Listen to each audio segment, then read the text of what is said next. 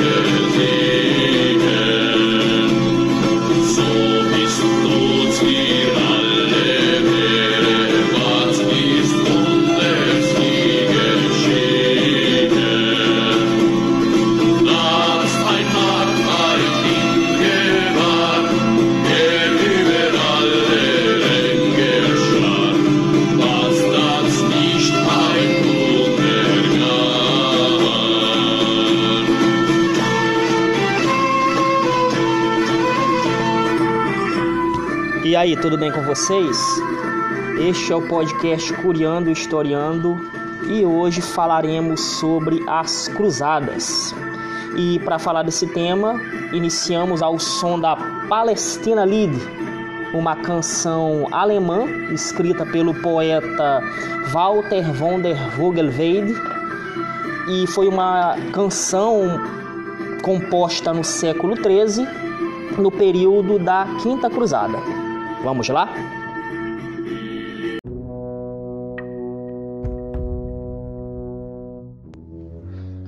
E aí, tudo bem com vocês? Iniciando o episódio das Cruzadas, que foi a Guerra dos Cristãos.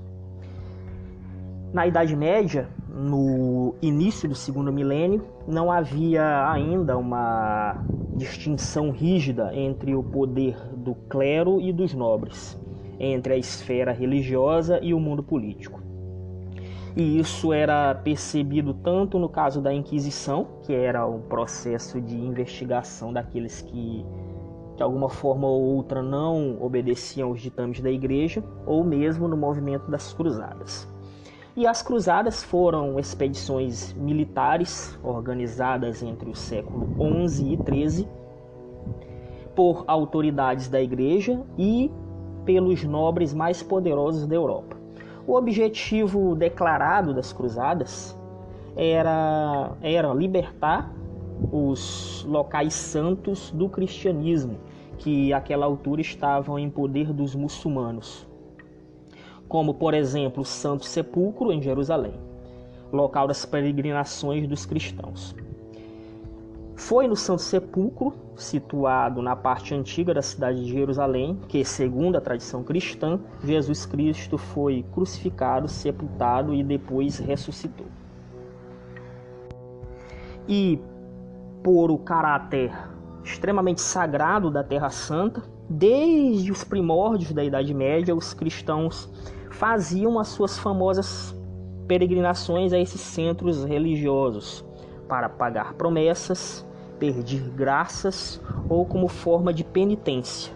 Penitência era o sacrifício feito como forma de pedir perdão e de superar os pecados. Os três centros mais frequentados pelos peregrinos cristãos daqueles tempos eram Roma, a sede da igreja, Santiago de Compostela, que ficava, fica na verdade no norte da Espanha, numa região que não era controlada pelos muçulmanos, e a famosa Cidade Santa, Jerusalém. E a propósito de Jerusalém, cabe mencionar que Jerusalém era a cidade santa de algumas das mais importantes religiões daquele período e até a atualidade. E o nome Jerusalém vem do hebraico Yerushalayim, que significa cidade da paz. O que é, no mínimo, curioso se considerarmos que ela tem sido palco de consecutivas guerras e objeto de disputa entre as três grandes religiões monoteístas: o judaísmo dos judeus, o cristianismo dos cristãos e o islamismo dos islâmicos. Os judeus vão em busca de suas sinagogas, os cristãos de suas igrejas e os muçulmanos de suas mesquitas. De forma que, para os judeus, Jerusalém tem especial importância por ter sido a capital do reino de Judá, sede do Templo de Jerusalém, e pelo que sobrou desse templo, o famoso Muro das Lamentações, monumento no qual os seguidores do judaísmo, os judeus, oram agradecem e pedem graças. Já para os cristãos, Jerusalém é sagrada por ser o local em que Jesus padeceu e foi morto. Lá está a Basílica do Santo Sepulcro, local em que Jesus teria sido sepultado, e o local da Via Sacra, o caminho por ele percorrido enquanto carregava a cruz. Milhares de peregrinos visitam esses lugares todos os anos, num movimento iniciado há séculos. E para os muçulmanos, Jerusalém é uma cidade santa, pois lá se encontra a mesquita que abriga o Domo da Rocha, isto é, o rochedo no qual Maomé teria alçado voo aos céus, montado em um animal alado. De forma que Jerusalém era e é uma cidade sagrada para as três grandes religiões monoteístas. Daí a importância para todas elas e daí o interesse que todos esses indivíduos tinham na cidade santa, na cidade da paz.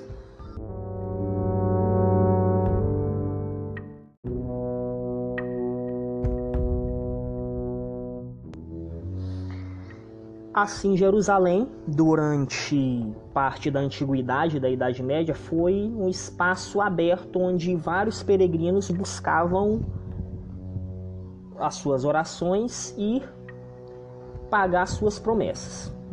Contudo, isso começa a mudar por volta do século X, uma vez que já se vivia na Europa e no Oriente a expansão do Império Islâmico, e essa expansão islâmica fez com que Jerusalém fosse conquistada pelos islâmicos, pelos turcos muçulmanos, a partir do século XI.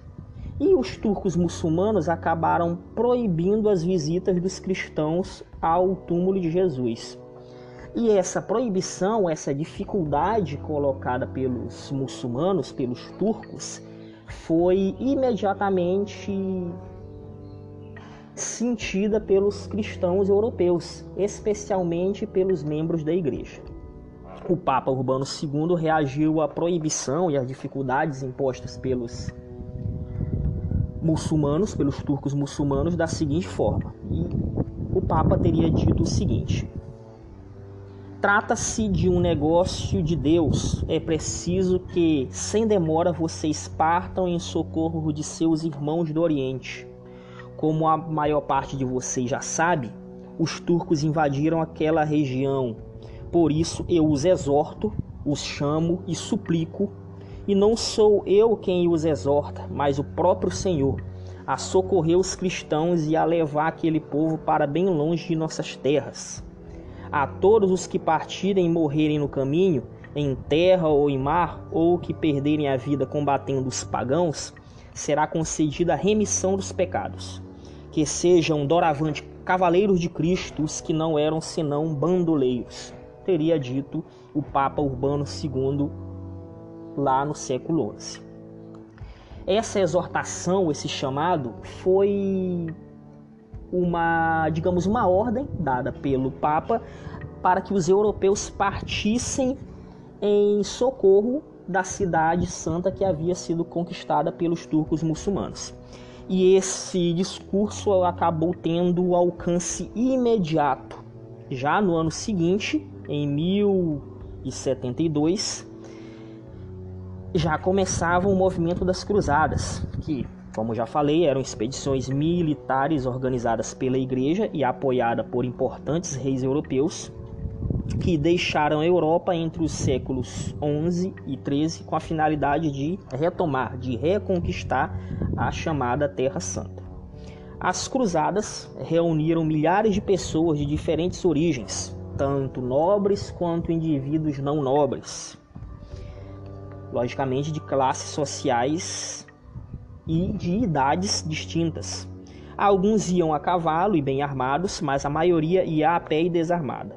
Essas expedições combinaram motivos religiosos, econômicos e sociais. Ou seja, para além da motivação religiosa, a exortação do Papa e do, da incitação à reconquista da Terra Santa, haviam outros interesses econômicos e políticos que estavam por detrás desse movimento. Por exemplo, o interesse dos europeus ocidentais em estabelecer rotas de comércio com o Oriente de conquistar aquele território e também havia o interesse de nobres, nobres europeus, que desejavam conquistar terras e formar novos reinos medievais naquele território. De forma que os dirigentes da igreja esperavam pacificar a Europa, desviando a violência da nobreza guerreira para fora do continente. Ou seja, existiam muitos nobres guerreiros e nobres sem terra Vale lembrar que o sistema de herança dos nobres medievais era o seguinte: cabia ao primogênito das famílias nobres receber todo, todas as terras que haviam na família, e os demais filhos não tinham tantos direitos assim. E isso fez com que se formasse uma quantidade expressiva de nobres que não tinham terras e que não tinham posses, não tinham bens. E eram esses nobres guerreiros que criavam uma série de problemas na Europa. E os dirigentes da igreja viram nessa possibilidade das cruzadas afastar os nobres que não tinham terra para bem longe, para o Oriente. E lá eles poderiam conquistar suas terras e desocupar de alguma forma a Europa. Os nobres, como eu falei, europeus sem terra, esperavam obter terras e outras riquezas no Oriente e assim deixavam, de certa forma, a Europa livre de suas guerras. Vale lembrar que era muito comum as guerras entre nobres, entre irmãos, entre primos, por conta da disputa entre heranças, a disputa de terras que ocorriam no seio das nobrezas europeias. E para os mercadores, um importante segmento da sociedade medieval a partir do ano 1000, vale lembrar que a partir do mais ou menos do ano 1000, o comércio começou a ser exercido de maneira mais intensa na Europa, num fenômeno que foi chamado de renascimento comercial da Baixa Idade Média. Fenômeno que ainda iremos analisar no podcast. Então, esses mercadores lá na Baixa Idade Média, pretendia aumentar o seu comércio com o Oriente e conseguir privilégios nas cidades conquistadas pelos cruzados. Ou seja, havia um interesse comercial bastante grande, principalmente em cidades como Constantinopla e nas cidades do Oriente, que eram muito ricas do, do ponto de vista comercial, e os mercadores europeus tinham interesse de participar dessa riqueza. Além de todos esses segmentos da sociedade, haviam também as pessoas comuns que buscavam obter a salvação, dando um sentido religioso para a sua existência. Muitas pessoas, pessoas pobres, camponeses, pessoas humildes, mendigos, muitas pessoas sem posses foram para as cruzadas, foram se aventurar nas cruzadas em busca de um sentido religioso para suas vidas em busca de remissão de seus pecados. Naturalmente, muitas delas morreram sem nem ter chegado ao seu destino, à cidade da Palestina, a cidade santa de Jerusalém.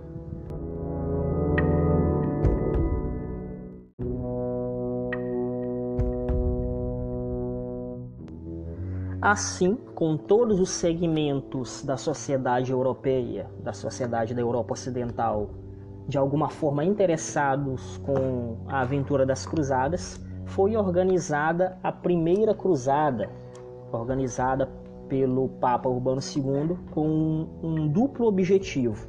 O primeiro, de auxiliar os cristãos ortodoxos, os cristãos do Império Bizantino, no leste, uma vez que os bizantinos estavam sendo ameaçados em suas fronteiras, e, naturalmente, o segundo objetivo era libertar Jerusalém e a Terra Santa dos conquistadores muçulmanos. Contudo, não foi o único movimento, mas um conjunto de ações de inspiração religiosa que incluiu também a Cruzada Popular, a Cruzada dos Nobres e foi iniciada pelo apelo do imperador bizantino Aleixo I ao Papa para envio de combatentes para defender a fronteira oriental do Império Bizantino. Contudo, a resposta do, do cristianismo ocidental rapidamente se tornou uma verdadeira migração de conquista territorial para o Oriente. Nobreza e povo de várias nações da Europa Ocidental fizeram a peregrinação armada até a Terra Santa, por terra e por mar, e tomaram a cidade de Jerusalém em julho de 1099 e com a tomada dessa cidade foi criado o Reino Latino de Jerusalém, além de outros pequenos estados controlados pelos cruzados. A primeira cruzada representou assim um marco na mentalidade e nas relações dos cristãos ocidentais e cristãos orientais, e também na relação entre estes dois tipos de cristianismo e o muçulmano.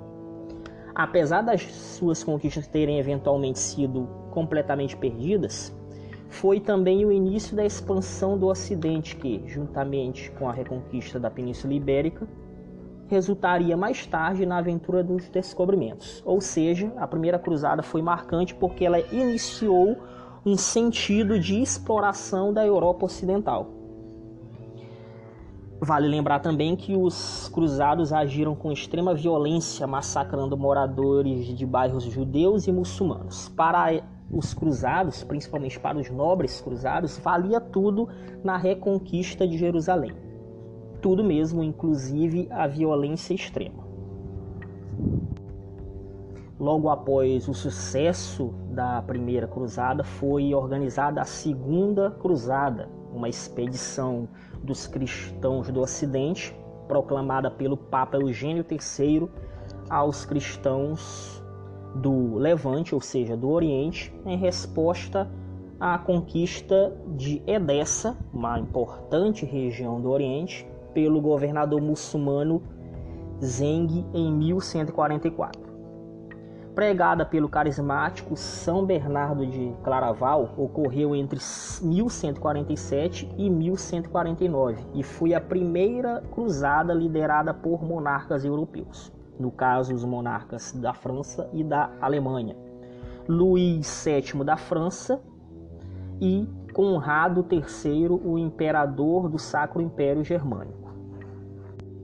E apesar de toda a preparação e do interesse dos monarcas no movimento militar, essa cruzada se revelou em um fracasso absoluto. Os cruzados não reconquistaram a cidade de Edessa nem nenhuma outra região e deixaram o reino de Jerusalém em uma posição política mais fraca, de modo que toda essa expedição, batizada de Segunda Cruzada, foi simbolizada por, pelas consecutivas derrotas dos cristãos frente aos muçulmanos que estavam mais preparados naquele momento. Contudo, naturalmente, as derrotas não faziam desanimar o interesse dos europeus para reconquistar de maneira definitiva a Terra Santa, Jerusalém e os territórios vizinhos. Desse modo, a Terceira Cruzada foi organizada entre os anos de 1189 e 1192. Foi pregada pelo Papa Gregório VIII após a tomada de Jerusalém pelo governador muçulmano Saladino em 1187. E essa cruzada foi denominada, por conta de sua organização, de Cruzada dos Reis, tendo em vista que ela teve a participação dos três principais soberanos europeus da época: Filipe Augusto, francês, Frederico Barba Ruiva, do Sacro Império Romano Germânico, que mais tarde viria a ser a Alemanha, e Ricardo Coração de Leão, o soberano da Inglaterra, constituindo assim a maior força cruzada já agrupada desde a primeira cruzada em 1095. E a novidade dessa cruzada foi a participação dos cavaleiros teutônicos, uma ordem militar de origem alemã bastante preparada. Porém, apesar do preparo e da força militar da Terceira Cruzada, havia o apoio desses três importantes soberanos, a cruzada não conseguiu vencer os muçulmanos, que na época, como falei anteriormente, já estavam controlando Jerusalém. Contudo, em virtude da grande força militar e da habilidade diplomática dos seus líderes, os ocidentais, os cruzados, conseguiram um acordo com os muçulmanos, que voltaram a permitir aos cristãos a realização de peregrinações a Jerusalém. Ou seja, a Cidade Santa não foi conquistada, mas houve um acordo entre as partes que estavam em guerra para que a cidade de Jerusalém fosse novamente considerada uma cidade aberta que receberia assim estrangeiros para suas usuais peregrinações.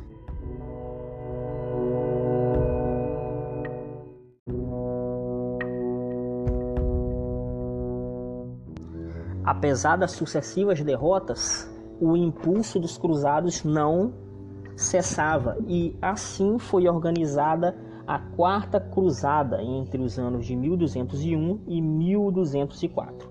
Contudo, essa Quarta Cruzada ela teve uma motivação menos religiosa e mais comercial.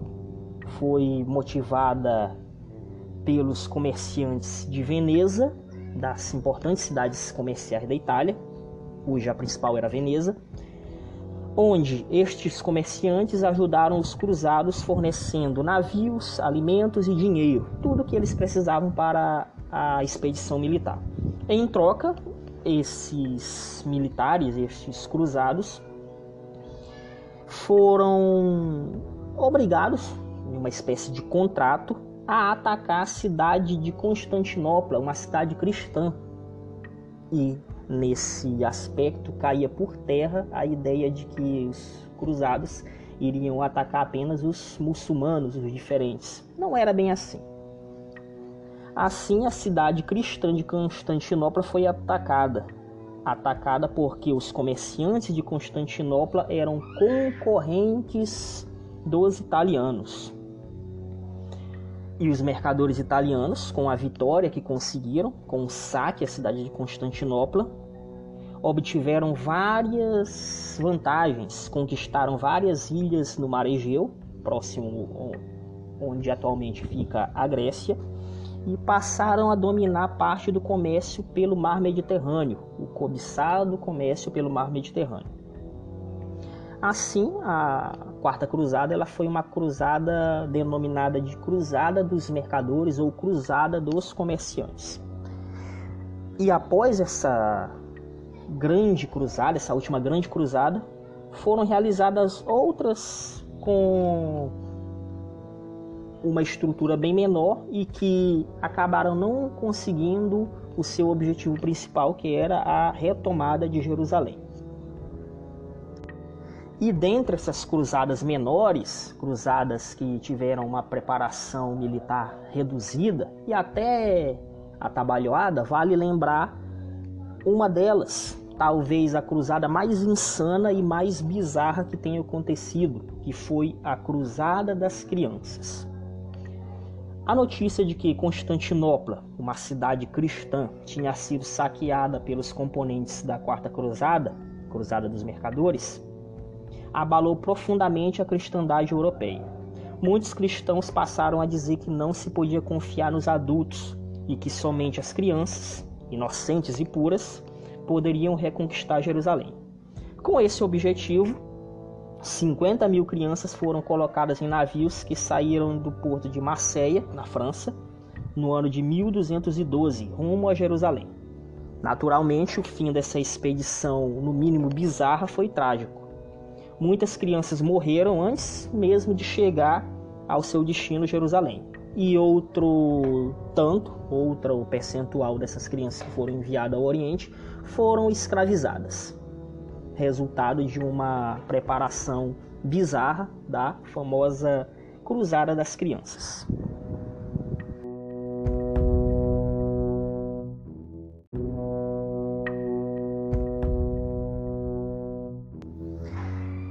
E assim, estamos chegando ao, à conclusão desse tema interessante que foram as cruzadas, onde esse movimento das cruzadas demonstrou que a Europa Ocidental e também o Oriente estavam passando por grandes transformações, transformações que geraram impactos para os séculos seguintes e que foram, de certa forma, o pontapé inicial para a crise do sistema feudal da Europa Ocidental e também um início do processo de expansão territorial da Europa que iria culminar com as grandes navegações do século XV e XVI. Claro que o objetivo inicial das cruzadas não foi atingido. Jerusalém logo voltou para as mãos dos muçulmanos. As cruzadas, no entanto, provocaram uma série de importantes mudanças na Europa, como a abertura de novas rotas comerciais, ajudando esse processo de expansão comercial e política dos europeus, e possibilitou a eles a participação no mercado de especiarias e artigos de luxo pelo Mediterrâneo, que anteriormente era controlado com exclusividade pelos muçulmanos. Proporcionou o aumento do comércio entre o Ocidente e o Oriente na Europa, com isso, os comerciantes europeus e suas cidades prosperaram, especialmente as cidades italianas, no norte da Itália, e também, em alguma medida, cidades da Holanda. Desencadeou também a violência e a cobiça de parte dos cruzados, que geraram um clima de intolerância e animosidade entre Ocidente e Oriente, que se prolongou por muitos anos, muitos séculos. E por fim, tá aí, e talvez esse seja um elemento mais importante das cruzadas, representou o enfraquecimento da nobreza, sobretudo da nobreza guerreira. Muitos nobres voltaram do Oriente empobrecidos e boa parte deles morreu nas cruzadas. O norte francês, que forneceu grande número de cruzados, foi uma das regiões que mais perderam nobres. Talvez fosse essa a ideia dos reis ao enviar esses nobres para que eles no Oriente morressem e de certa forma ajudassem o Ocidente a não ter tantas dificuldades e não ter tantas guerras internas. E esse processo de redução da camada social dos nobres fez com que as mudanças sociais se acelerassem e isso a gente vai ver no episódio que falaremos da Baixa Idade Média mas isso é tema para o nosso próximo episódio. Até lá!